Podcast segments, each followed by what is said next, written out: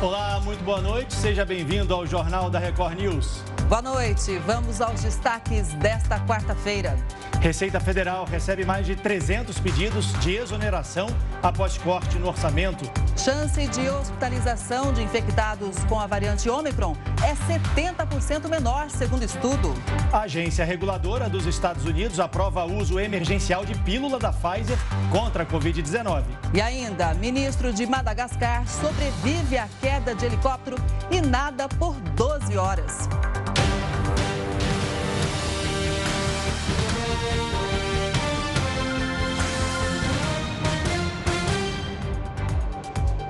O Ministério da Saúde vai promover a partir de amanhã uma consulta pública sobre a vacinação de crianças. As consultas vão estar disponíveis até o dia 2 de janeiro. Atualmente, a vacinação alcança adolescentes a partir dos 12 anos de idade. Em outubro, a Pfizer declarou que a vacina é segura e tem mais de 90,7% de eficácia na prevenção da Covid-19.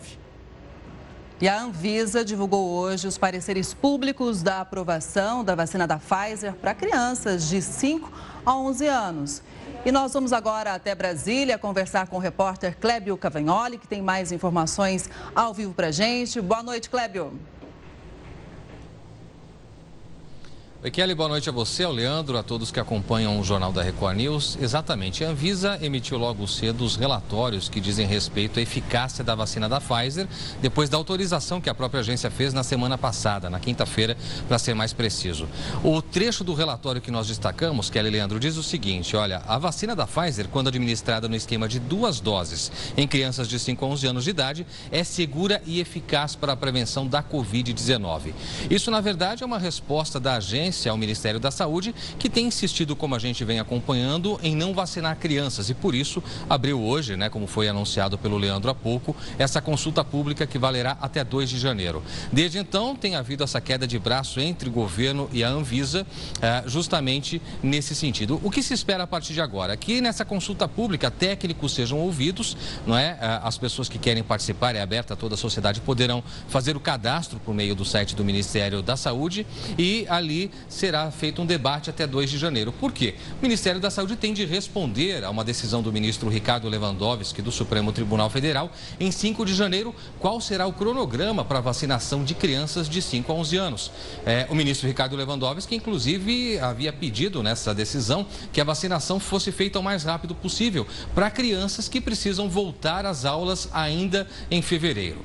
Então, a agência espera que isso seja, é, com base nesses relatórios, com a autorização que já foi dada, inclusive, para a Pfizer, o Ministério da Saúde inclua no Programa Nacional de Imunização essas crianças. Agora, vale ressaltar também, Leandro e Kelly, que hoje a Anvisa pediu novos relatórios ao Instituto Butantan, que é o responsável pela Coronavac. Isso porque o Instituto pediu autorização também para vacinar crianças, numa faixa um pouco maior, de 7 a 12 anos de idade, podendo é, reduzir para 5 anos. Agora, o que a Anvisa disse é que, nesse aspecto, no que diz respeito à Coronavac, ainda não existem dados o suficientes e que o Instituto Butantan precisa mandar estudos clínicos que comprovem a eficácia para crianças. Foi justamente o que a Pfizer fez para conseguir essa autorização.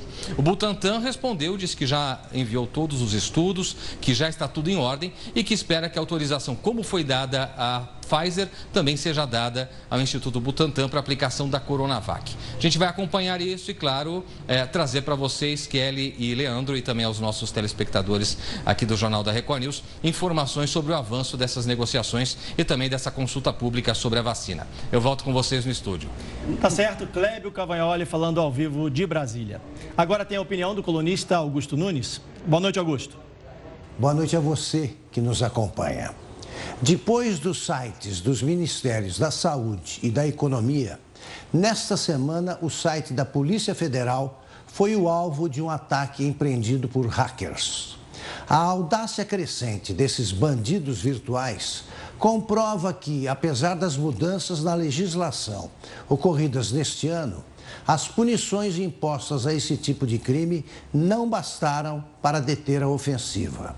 Que tal endurecer a lei e aperfeiçoar os instrumentos de identificação e captura dos criminosos?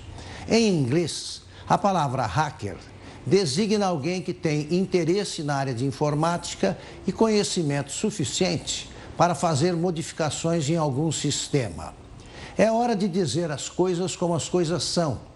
Em vez de reproduzir bovinamente o termo em inglês, temos de trocá-lo por expressões corretas. Aspas, assaltante de informações, por exemplo, ou ladrão virtual.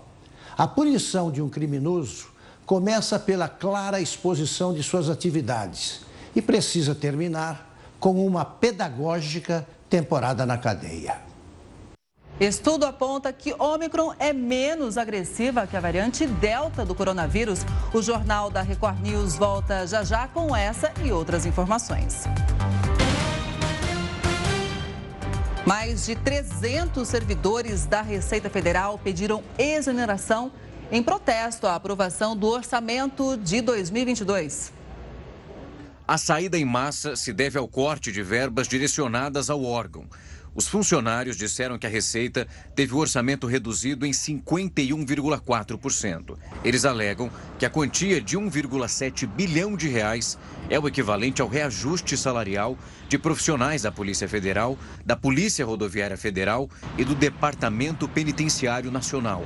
Além disso, os servidores afirmaram que o governo descumpriu um acordo firmado em 2016 para a regulamentação de pagamentos de bônus aos servidores da entidade, no valor de 450 milhões de reais. De acordo com o Sindicato de Auditores Fiscais da Receita Federal, o número de funcionários dispostos a entregar o cargo ainda pode aumentar e ultrapassar 500. O ministro da Economia anunciou que não vai se manifestar. A França começou a vacinar hoje crianças de 5 a 11 anos contra a Covid-19. A ação é um dos esforços do governo para conter a transmissão da variante Omicron no território francês. De acordo com o primeiro-ministro Jean Castex, essa nova cepa deve se tornar a dominante no país em poucas semanas. Atualmente, 145 crianças estão hospitalizadas na França pelo coronavírus de forma grave e 27 estão recebendo tratamento médico em UTIs. Numa entrevista, o ministro da Saúde, Olivier Véran, incentivou a vacinação dos pequenos. Ele também alertou que os riscos da Covid-19 se manifestar de um modo severo nesse público são muito maiores do que a chance de ele apresentar os efeitos colaterais sérios ao se tomar o imunizante. Além da França, outros países europeus, como Bélgica, Dinamarca, Áustria, Espanha e Portugal, informaram que pretendem ampliar a vacinação para o público infantil. Olha só esse dado: um estudo sul-africano apontou que a Omicron é menos agressiva que a variante Delta do coronavírus. Os pesquisadores afirmaram que a agressividade da variante Omicron é menor do que a Delta. A chance de hospitalização de uma pessoa infectada com a nova cepa é 70% menor. Se a Ômicron for comparada com as demais cepas, exceto a Delta, o percentual cresce ainda mais, para 80%. Nós temos a chance de ter um quadro de infecção com menos resposta grave e necessitando de internação. Estamos no momento de uma boa resposta, provavelmente, da vacinação em relação a isso. Mostra que o organismo responde à vacina e responde independente ou não do grau de resistência desse vírus. Os pesquisadores chegaram a essa conclusão depois de acompanhar a evolução dos 161 mil casos de Covid-19 registrados na África do Sul. Isso entre 1 de outubro e 6 de dezembro desse ano. O cantor sertanejo Zé Neto, que faz dupla com o Cristiano, enfrenta uma doença pulmonar. A assessoria de imprensa do artista confirmou ao portal R7 que o problema pode ter acontecido por causa do consumo de cigarros eletrônicos. Para falar sobre o assunto, a gente conversa com Fábio Arimura, médico pneumologista do Hospital Alemão Oswaldo Cruz. Doutor Fábio, muito boa noite. Muito obrigado pela sua presença aqui no JR News. Eu quero já começar te fazer uma pergunta para o senhor, doutor Fábio. O senhor consegue explicar para a gente que tipo de doença é essa? Porque eu fiz uma pesquisa rápida na internet e me aparece ali como vidro fosco. Que doença é essa? Explica para a gente, por favor. Boa noite, Kelly. Boa noite, Leandro. Obrigado pelo convite. Então, o EVALE é uma injúria pulmonar relacionada ao cigarro eletrônico. E um dos acometimentos possíveis é sim esse vidro fosco, é um sinal de uma inflamação pulmonar relacionada à inalação ao cigarro eletrônico. Não. Isso é contagioso? Queria que o senhor falasse, é, ele pode passar para alguém ou existe como pegar essa doença com um cigarro comum ou só com cigarro eletrônico? Eu queria que o senhor falasse um pouco para a gente sobre isso.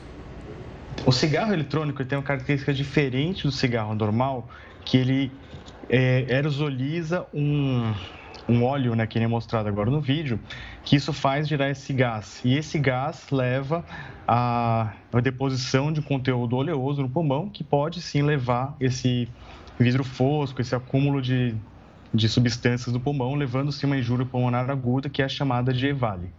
Doutor, boa noite. Que outras doenças né, o uso do cigarro eletrônico pode causar? O cigarro eletrônico é algo relativamente novo, né? Então ele foi pouco estudado. O que se sabe é que essa doença aguda ela pode sim levar até óbito. Em 2019 aconteceram 69 óbitos por jovens americanos né, nos Estados Unidos relacionados ao EVALE. E ele pode sim, em longo prazo, assim como o próprio cigarro, ele também tem substâncias cancerígenas, substâncias tóxicas e podem sim levar a doenças cardíacas, doenças pulmonares graves e até a, provavelmente a câncer no futuro. Doutor Fábio, eu queria que o senhor falasse para a gente quais são os sintomas. Uma pessoa que usa o cigarro eletrônico, que tipo de sintoma tem que ficar atenta para saber se não está é, com essa doença? Todos os pacientes que usam cigarro eletrônico, eles têm um risco para essa doença. Mas os principais sintomas é tosse, falta de ar, e pode eventualmente ter febre, um pouco de mal-estar, mas o principal é justamente tosse e falta de ar, que é justamente essa deposição desse óleo no pulmão que faz com que tenha uma insuficiência respiratória, tenha uma dificuldade em respirar. Então esse é o grande problema do cigarro eletrônico, principalmente no curto prazo. Doutor, o cigarro eletrônico ele nem poderia ser comercializado aqui no Brasil, mas é, os jovens falam que é muito fácil encontrar. Jovens é, são os principais usuários desse tipo de cigarro. É, é possível saber o que contém dentro de um cigarro eletrônico? Então, é, o cigarro eletrônico é proibido no Brasil desde 2009 pela Anvisa, então não existe uma regulamentação. Muitos cigarros que entram no Brasil são por via clandestina, na verdade, então não tem nenhuma regulamentação e não se sabe o que se tem nesses cigarros eletrônicos. Muitos deles contêm substâncias tóxicas, cancerígenas e e assim, os jovens é o principal foco desses produtos. Infelizmente, né, tudo que a gente lutou nos anos 90 e 2000 para diminuir o cigarro, né?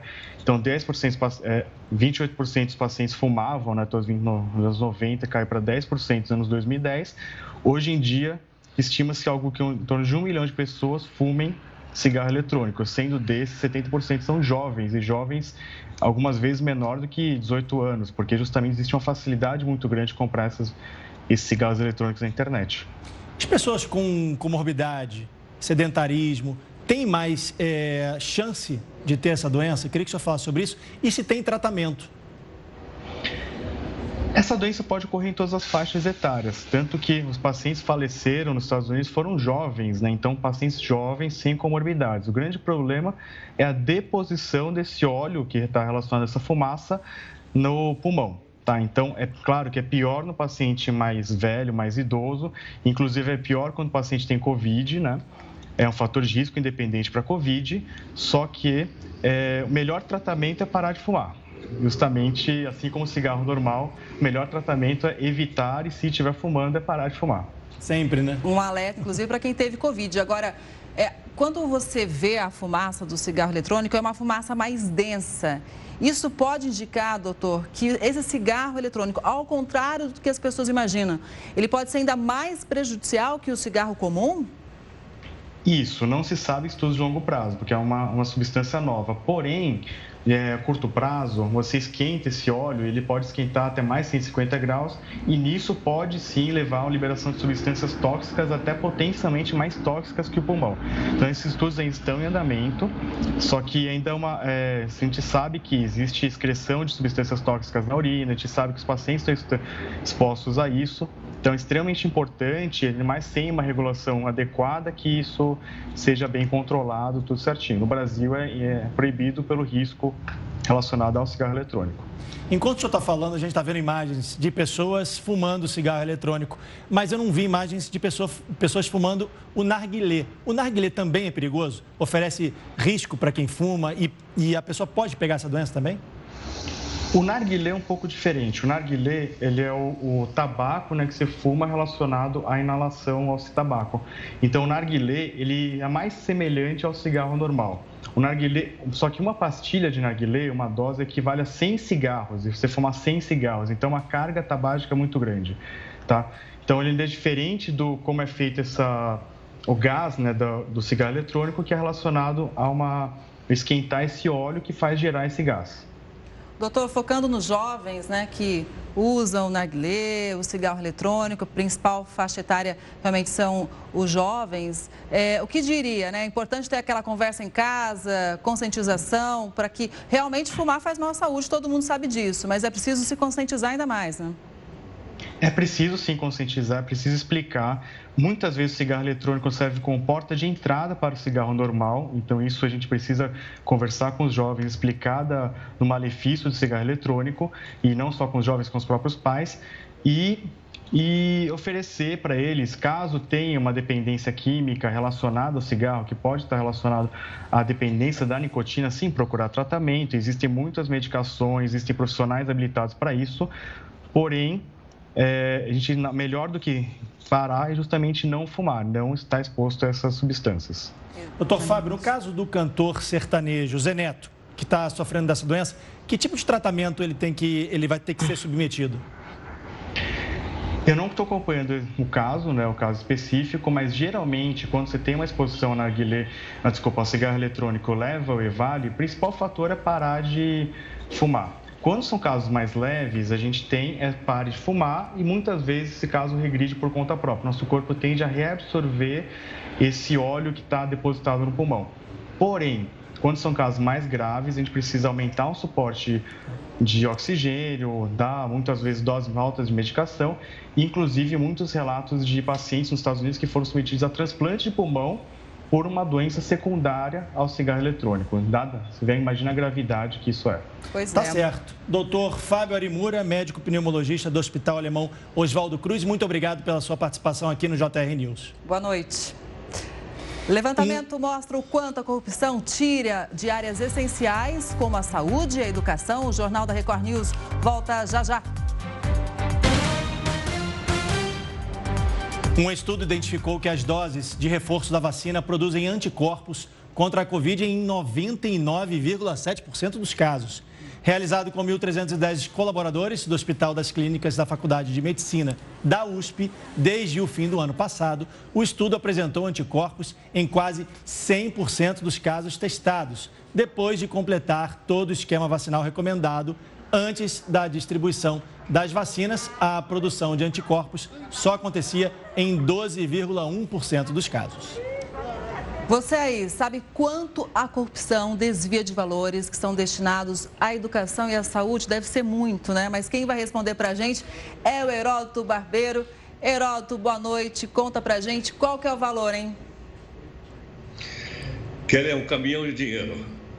Bem-vindo, Estoliar. Estamos juntos Tudo bem, Um grande abraço. Tudo bem? Encontrado aqui no jornal. Olha, Kelly, é, para ter uma ideia, é, existe um índice de países considerados desenvolvidos e os não desenvolvidos. Uma, a gente imagina assim, país desenvolvido deve ser aquele que está com o cofre cheio de dinheiro, tem muita gente ganhando dinheiro, as coisas estão um, economicamente indo bem. Mas não é bem assim. País desenvolvido é aquele país que tem baixo índice de corrupção. Por incrível que pareça, você combater a corrupção significa que o país está se desenvolvendo. Os países menos desenvolvidos do mundo são aqueles que têm os índices de corrupção mais altos. Logicamente, infelizmente, né, nós estamos entre os países que têm um alto índice de, de corrupção. Para ter uma ideia, nós estamos virando aí a página, nós estamos indo em direção a 2022. E acho que é um desafio para toda a sociedade brasileira ajudar a, bater, a combater a corrupção no Brasil. Você vai dizer, pô, mas que força tenho eu, por exemplo, né, para entrar num órgão público ou no Congresso Nacional ou qualquer lugar? A gente tem que exercer aquele direito de cidadania. E quando a gente fala em combater a corrupção, tem que ser desde aquela pequenininha, né? ah, seu guarda, ou aquele seu fiscal. Nós temos que começar pequenininho para dar um exemplo para poder chegar nas grandes. Então, para ter uma ideia de tudo que nós arrecadamos de imposto no Brasil, um mês de imposto, mês inteiro, é o valor da corrupção no Brasil. Você imagina que isso é uma quantidade gigantesca de dinheiro que não entra na saúde, não entra na educação, mas entra no bolso das pessoas que estão exercendo a chamada corrupção no nosso país. Agora, o que fazer? A primeira é a gente não entrar nessa, nem na pequena, nem na grande, nenhuma delas. A segunda é o seguinte, eu acho que é uma coisa que todos nós podemos fazer. Qual é? É o seguinte, a gente olhar diretamente para essas questões todas e saber principalmente o seguinte: há portais de transparência na internet. Todos os órgãos públicos são obrigados a ter portal de transparência. Então, de vez em quando, a gente vai lá e dá uma olhadinha. Né? Ver quanto é que foi a concorrência, ver quanto custou a ponte, ver quanto custou isso, custou aquilo. Que é uma forma da gente ajudar a combater a corrupção no nosso país. Um outro número importante que eu acho que vai deixar muita gente de cabelo em pé é o seguinte: a maior parte da corrupção esse ano foi na saúde. Nossa. Por que razão? Até o Estoliar estava me dizendo que, que é uma, uma, mais uma operação da Polícia Militar, não é isso, Estoliar? É, inclusive a Polícia Federal fez uma operação hoje em São Paulo, indiciou 27 pessoas é, para acabar com um esquema de desvios de dinheiro na saúde. Eles encontraram dinheiro nas casas dos suspeitos, lancha, carros de luxo.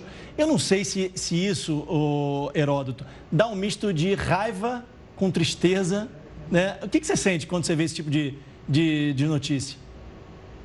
Olha, Historia, eu acho que é um alerta para nós que nós devemos nos juntar para combater a corrupção. Sabe quantas operações foram feitas ah, pela Polícia Federal esse ano? 247. É sinal que a coisa já não está tão mole como era antigamente. Com 247 operações, a Polícia Federal está realmente mostrando bastante trabalho. Agora, uma coisa que chama atenção: qual é? A gente não pode deixar a coisa voltar para trás. Por exemplo, esse ano aconteceu uma coisa terrível, que foi o desmonte da Operação Lava Jato. A Operação Lava Jato foi desmontada. Em fevereiro. Está se repetindo no Brasil? Oi? Em fevereiro que ela é foi desmontada. Tá, então, está se repetindo no Brasil o que aconteceu na Itália, naquela chamada Operação Mãos Limpas. Terminou a operação porque mataram o juiz lá, né? O Giovanni Falcone foi assassinado com uma bomba que matou ele, a mulher dele, a máfia matou o cara. E aí voltou para trás. Felizmente, nós não temos mortes no nosso país, mas nós temos algo parecido que é o desmonte da Operação Lava Jato, que foi capaz de recuperar bilhões de reais, bilhões de reais que foram retirados principalmente das empresas estatais, entre elas a, a Petrobras. E só um detalhe, no ranking que é uma coisa que nós todos como cidadãos devemos tentar. Tem pelo menos três países que passaram na nossa frente na, no combate à corrupção. Perdão. A Colômbia está melhor que nós. A Turquia e a China. Aí você vai dizer, cara, mas a China não vale, né? Porque a corrupção na China, vocês sabem como é que é o negócio lá. Não é, não é? A, Venezuela, a Venezuela não entra nessa lista, não, Heródoto? a Venezuela está tá, tá mais atrás de nós do que a gente pode imaginar. Em todo caso, a gente tem que ficar bastante, né, bastante atento, porque, como eu disse aí, isso faz parte, né, não é nem uma questão política, nem ideológica, é uma questão de cidadania da gente tentar acabar com a corrupção no país. Só um último detalhe. Eu estava olhando agora aqui, até a gente mostrou outro dia, o sonegômetro que é uma outra forma de corrupção. Eu estava olhando agora, está ao vivo. Esse ano já sonegaram 611 bilhões de reais. Soma tudo e bota mais 611 bi que não foram recolhidos porque as pessoas sonegam imposto no país. O que, que nós podemos fazer? Pois. O mínimo que a gente podia fazer é pedir notinha fiscal. Pode parecer uma coisa simples.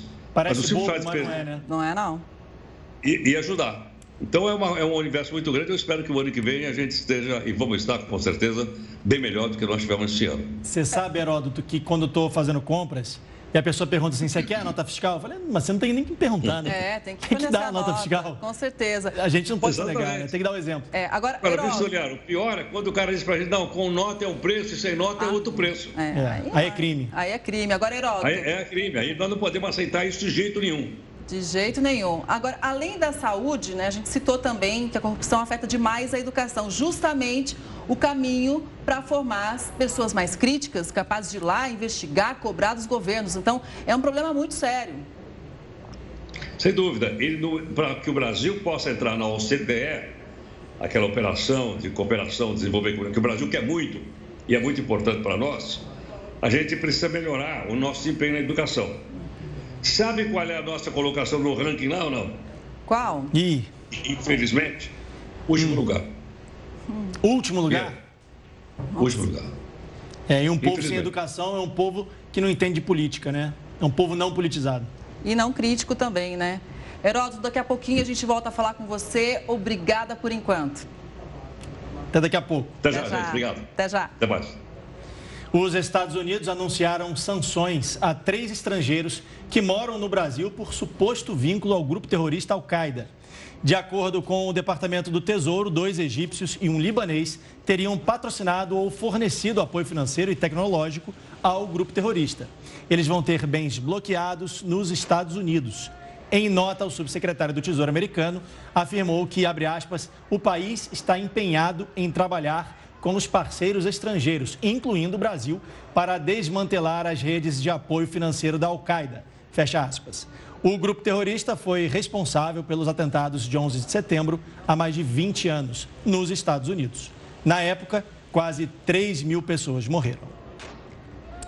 Quase 30% dos desempregados brasileiros buscam trabalho há dois anos. O Jornal da Record News volta em um minuto. A confiança do consumidor aumentou em dezembro, mas não foi suficiente para reverter né, o resultado anual. O índice de confiança do consumidor fecha o ano com queda de mais de dois pontos. A expectativa de compras para os próximos meses caiu pela quarta vez seguida e a situação financeira atual das famílias não ajuda. O indicador que mede a satisfação sobre as finanças pessoais atingiu o menor valor desde abril deste ano. Os dados são da Fundação Getúlio Vargas. O Brasil bateu recorde de quase 30% de desempregados que buscam uma oportunidade de trabalho há dois anos. Os dados são do terceiro trimestre e foram divulgados pelo Instituto de Pesquisa Econômica Aplicada. Para fazer uma análise sobre essa situação no Brasil, a gente conversa agora com Rodolfo Tobler, que é economista e professor da Fundação Getúlio Vargas.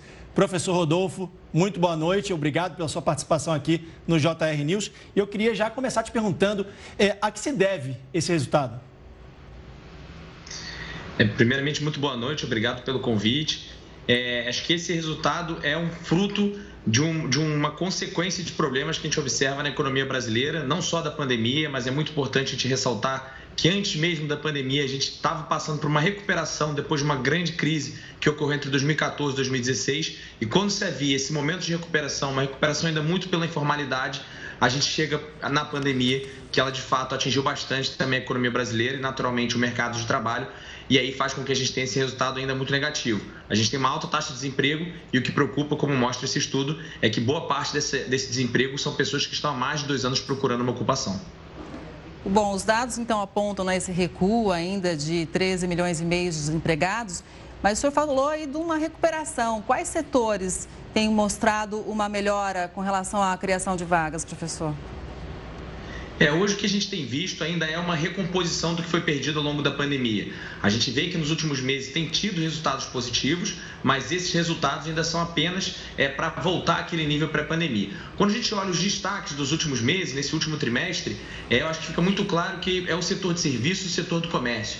A gente vê principalmente alojamento, alimentação, que são bares, restaurantes, hotelaria, também serviços domésticos, que são aqueles serviços que as pessoas vão na casa é, de quem está contratando esse serviço, e também o comércio. E por que, que esses segmentos é que estão é, puxando essa retomada agora nos últimos meses? É muito porque eles foram que mais sofreram ao longo da pandemia. A vacinação tem mostrado seu efeito positivo, as pessoas estão podendo voltar a circular e essas atividades que demandam algum tipo de interação social, contato físico, agora podem voltar também a funcionar. Então, naturalmente, esses que sofreram mais agora começam a ter também uma recuperação um pouco mais forte puxando esses últimos meses.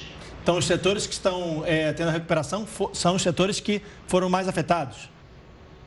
Exatamente. A gente vê que principalmente bares, restaurantes, hotelaria, atividades turísticas foram que ficaram com muita restrição. Por mais que houvesse alguma é, flexibilização, eles sempre entravam primeiro na restrição e em último na flexibilização. Então, quando a gente vê agora a vacinação andando, as pessoas voltando a circular, os números é, de internação e de mortalidade ficando cada vez mais baixos, esses segmentos também tendem a ter uma recuperação e também uma questão sazonal. Agora, no final de ano, acaba tendo um estímulo maior é, para o consumo desse tipo de atividade.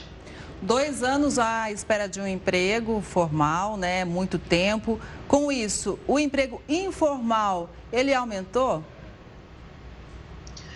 O que a gente tem visto também é que essa recuperação tem sido muito puxada pela informalidade. E esse é um cenário que a gente já tinha observado na última crise, aquela de 2014, 2016, que a retomada tinha sido uma retomada muito mais lenta e muito puxada pela informalidade. Então, o que a gente tem visto agora é, é, de novo, essa puxada pela, essa recuperação puxada pela informalidade, muito também porque na pandemia foram os mais afetados, eles dependem da circulação de pessoas, dependem é, de menos restrições, então agora eles começam a ter também uma recuperação um pouco mais forte. Mas ainda é uma recomposição. Mas olhando até para os próximos meses, a expectativa é que a informalidade continue puxando, muito porque o cenário macroeconômico ainda é um cenário muito frágil, não se vê uma abertura de vagas tão forte nos próximos meses, então as pessoas vão procurando algum tipo de atividade, algum tipo de remuneração, muito da informalidade. Professor, o senhor verificou, observou uma migração né, em relação ao emprego de gente que trabalhava é, de maneira presencial e agora passou a trabalhar pela internet? É, isso tem afetado também, é, quando a gente fala em desemprego no Brasil, isso tem afetado também esses números? É, também afeta, a gente não consegue ter um dado tão preciso que aponte, é, que consiga acompanhar a pessoa né, de, uma, de um trimestre para o outro, para onde elas estão indo. Mas com certeza o que a gente tem visto, quando a gente olha nesse, nesse momento de pandemia, as atividades que menos sofreram, que conseguiram ter algum aumento de, de, de, de, de população ocupada, né, de pessoas trabalhando, são muito esses que têm algum tipo de, de, de, de possibilidade de trabalhar em casa, de possibilidade de, de se usar a internet Muitas pessoas até que perderam suas ocupações, também mesmo ainda olhando para essa informalidade, buscam algum tipo de trabalho por aplicativo. Então realmente tem sido uma tomada aí que, enfim, já vinha acontecendo nos últimos anos, mas foi acelerada ao longo da pandemia, muito pela necessidade das pessoas também. Professor, muita gente há dois anos à espera de um emprego. É, muitos, então, vão para informalidade, não tem como ficar sem trabalhar, né? E de que forma isso impacta a economia como um todo?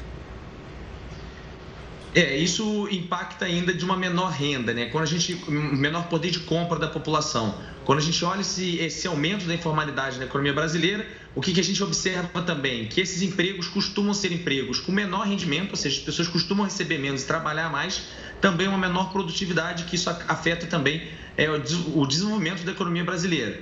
Então, quando a gente vê esse, essa retomada do emprego muito puxada pela informalidade, essa quantidade de, de tempo que a gente tem com desemprego muito elevado, ele acaba afetando também o nosso desempenho da economia no longo prazo e também o dia a dia das pessoas, que elas acabam recebendo menos. São trabalhos menos, com menos produtividade e com menor rendimento também. Só mais uma pergunta, professor. É como uma bola de neve, né? Quer dizer, a pessoa não tem emprego ou tem medo de perder o emprego e aí o índice de confiança do consumidor cai e aí com menos confiança as pessoas começam a comprar menos e aí isso afeta diretamente a economia, né? Exatamente, é uma bola de neve, é realmente um, um, momento delicado que a gente tem vivido. A pandemia tem saído um pouco do radar e tem entrado de fato esse cenário macroeconômico frágil. Os consumidores com dificuldade de voltar ao seu posto de trabalho ou voltando recebendo menos ficam mais cautelosos. Com isso, faz com que a economia também reaja de maneira um pouco mais lenta e aí fazendo com que o mercado de trabalho também reaja de maneira um pouco mais lenta. Então, realmente é uma bola de neve. A gente tem que tentar tratar um pouco, principalmente essas bases macroeconômicas, tentar conter a inflação, não precisar também elevar tantos juros no, no médio e longo prazo, para que a gente consiga ter um crescimento econômico um pouquinho mais forte, as pessoas possam voltar a ter um emprego com maior rendimento, poder voltar a consumir sem tanta preocupação, diminuir um pouco a incerteza que a gente ainda vive, porque de fato isso faz com que as pessoas fiquem mais cautelosas e isso trava também o nosso ritmo de recuperação da economia que a gente tem, então, um cenário melhor para 2022. Professor, muito obrigada pela participação e pelas informações aqui no Jornal. Boa noite. O uso emergencial da pílula da Pfizer para o tratamento da Covid foi aprovado. O medicamento chamado de Paxlovid é o primeiro tratamento via oral para o coronavírus aprovado pela agência reguladora dos Estados Unidos. Hein? Por lá, esse medicamento não está autorizado para prevenção, apenas para tratamento inicial aos pacientes infectados pela Covid-19. Os dados mais atualizados mostraram que o medicamento reduz 89% o risco de casos graves, hospitalizações e até morte pela doença. Vamos mudar um pouco de assunto. Promotores holandeses exigiram prisão perpétua para os quatro suspeitos da queda do voo MH17. O julgamento foi realizado na Holanda, em um tribunal de alta segurança.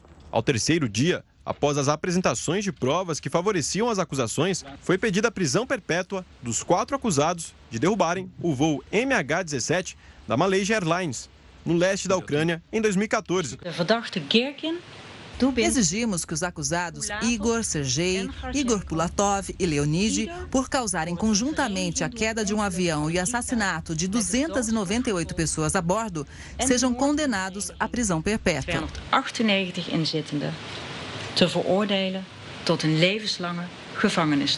Os promotores alegaram que os quatro acusados usaram um míssil russo para derrubar o jato de passageiros, matando todos os passageiros e tripulantes. Segundo a promotoria, o principal objetivo dos suspeitos era derrubar um avião militar ucraniano. Anton Colt, que perdeu o filho, nora e neto de seis anos no acidente, disse que a sentença está se espalhando pelo mundo todo. O mundo todo sabe qual é a opinião do promotor público na Holanda. E isso, para mim, é muito importante. Aqui no Brasil, turistas ficam nas filas para atravessar o canal do Porto de Santos. E a espera por balsa ou barco é enorme, né?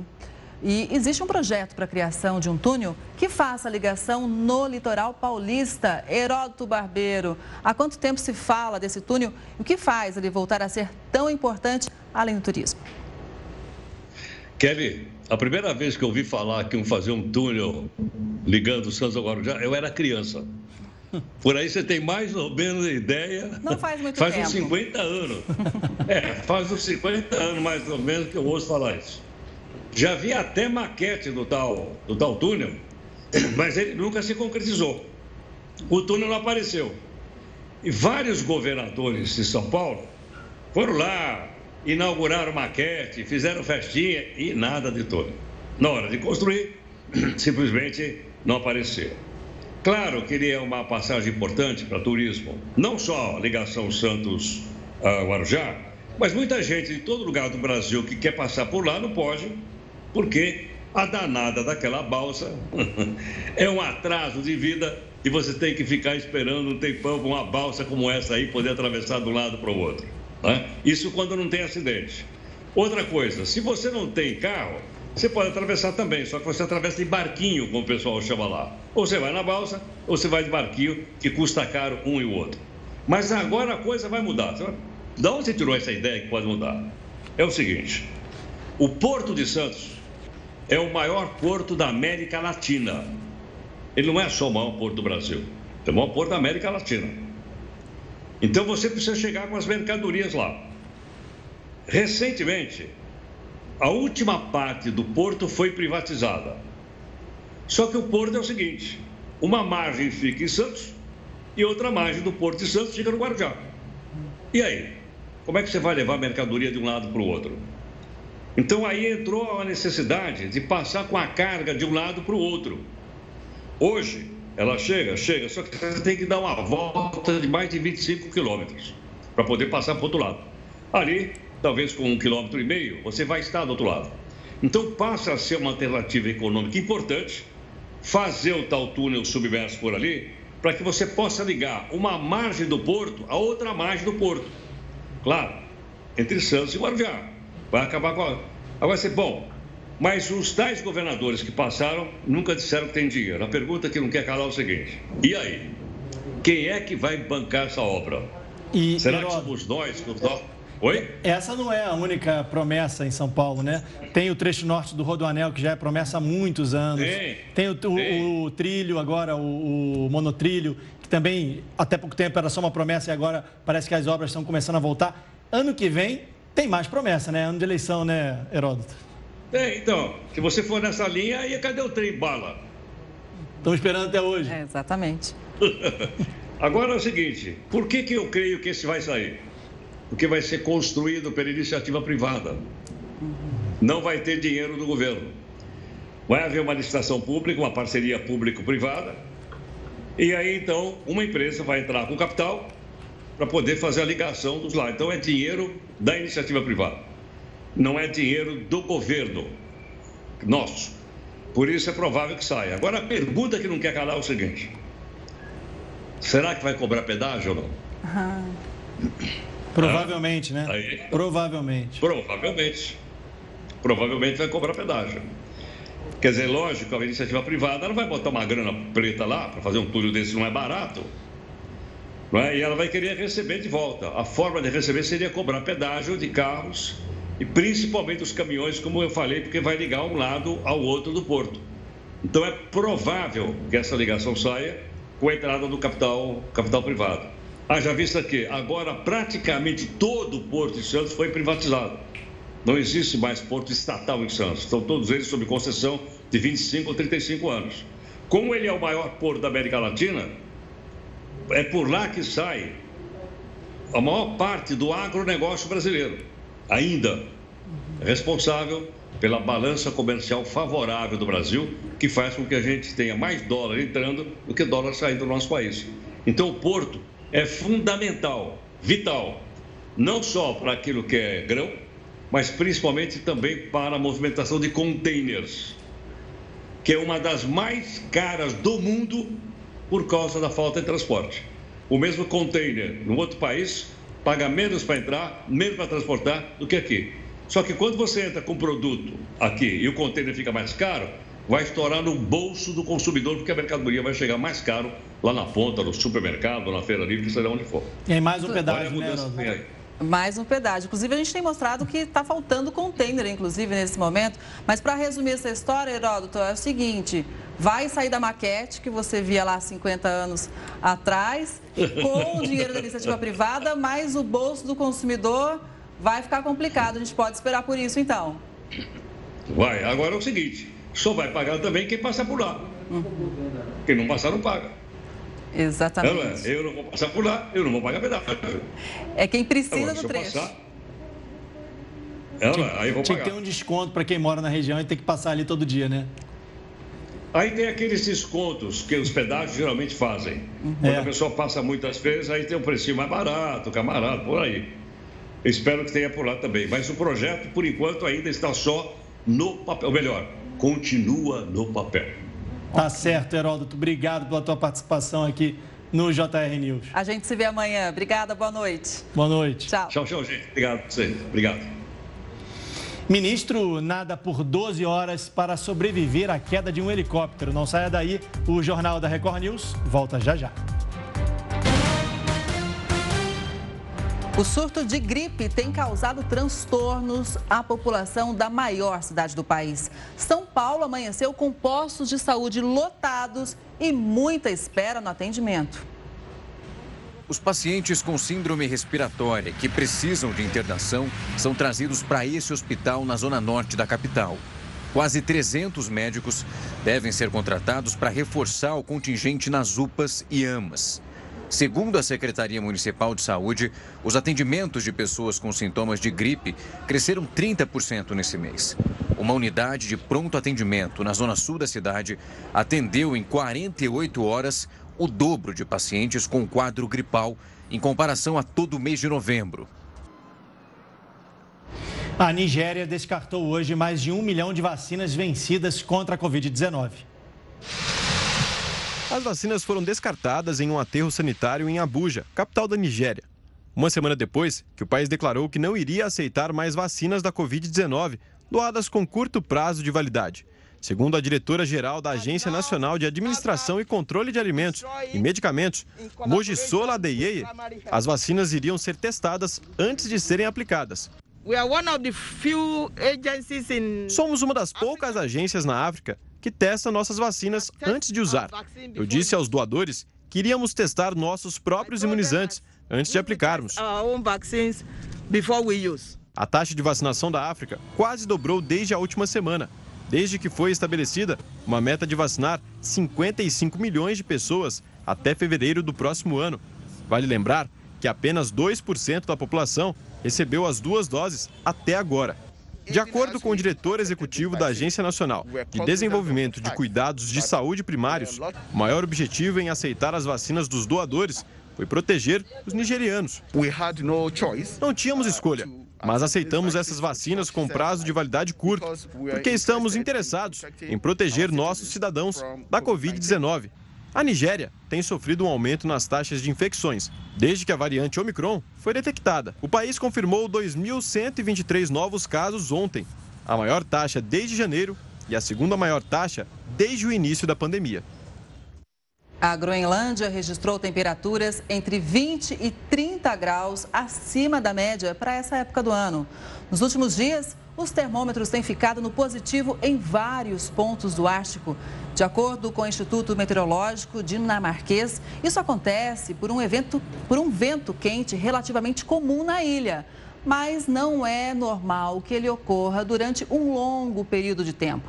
No Ártico, o aquecimento ocorre três vezes mais rápido do que em outras partes do planeta. Agora, olha só essa história, Kelly. Um ministro de Madagascar sobreviveu à queda de um helicóptero. Ele nadou por 12 horas até chegar a uma ilha. O secretário de Estado da Polícia foi resgatado visivelmente debilitado. Sérgio Gelli usou um assento para sobreviver ao mar. Eu peguei a cadeira do piloto como colete salva-vidas e foi assim que eu fui salvo. Ele e outras autoridades inspecionavam um naufrágio na costa do país, deixou 64 mortos e 24 desaparecidos. O acidente aconteceu por causa de uma rajada de vento. Não foi culpa do piloto, mas também não foi uma falha mecânica, disse o ministro. A causa do acidente não foi revelada. Além do ministro, outro passageiro também conseguiu alcançar a cidade costeira de Mahambu. Ele deu sorte, né, Kelly? Impressionante.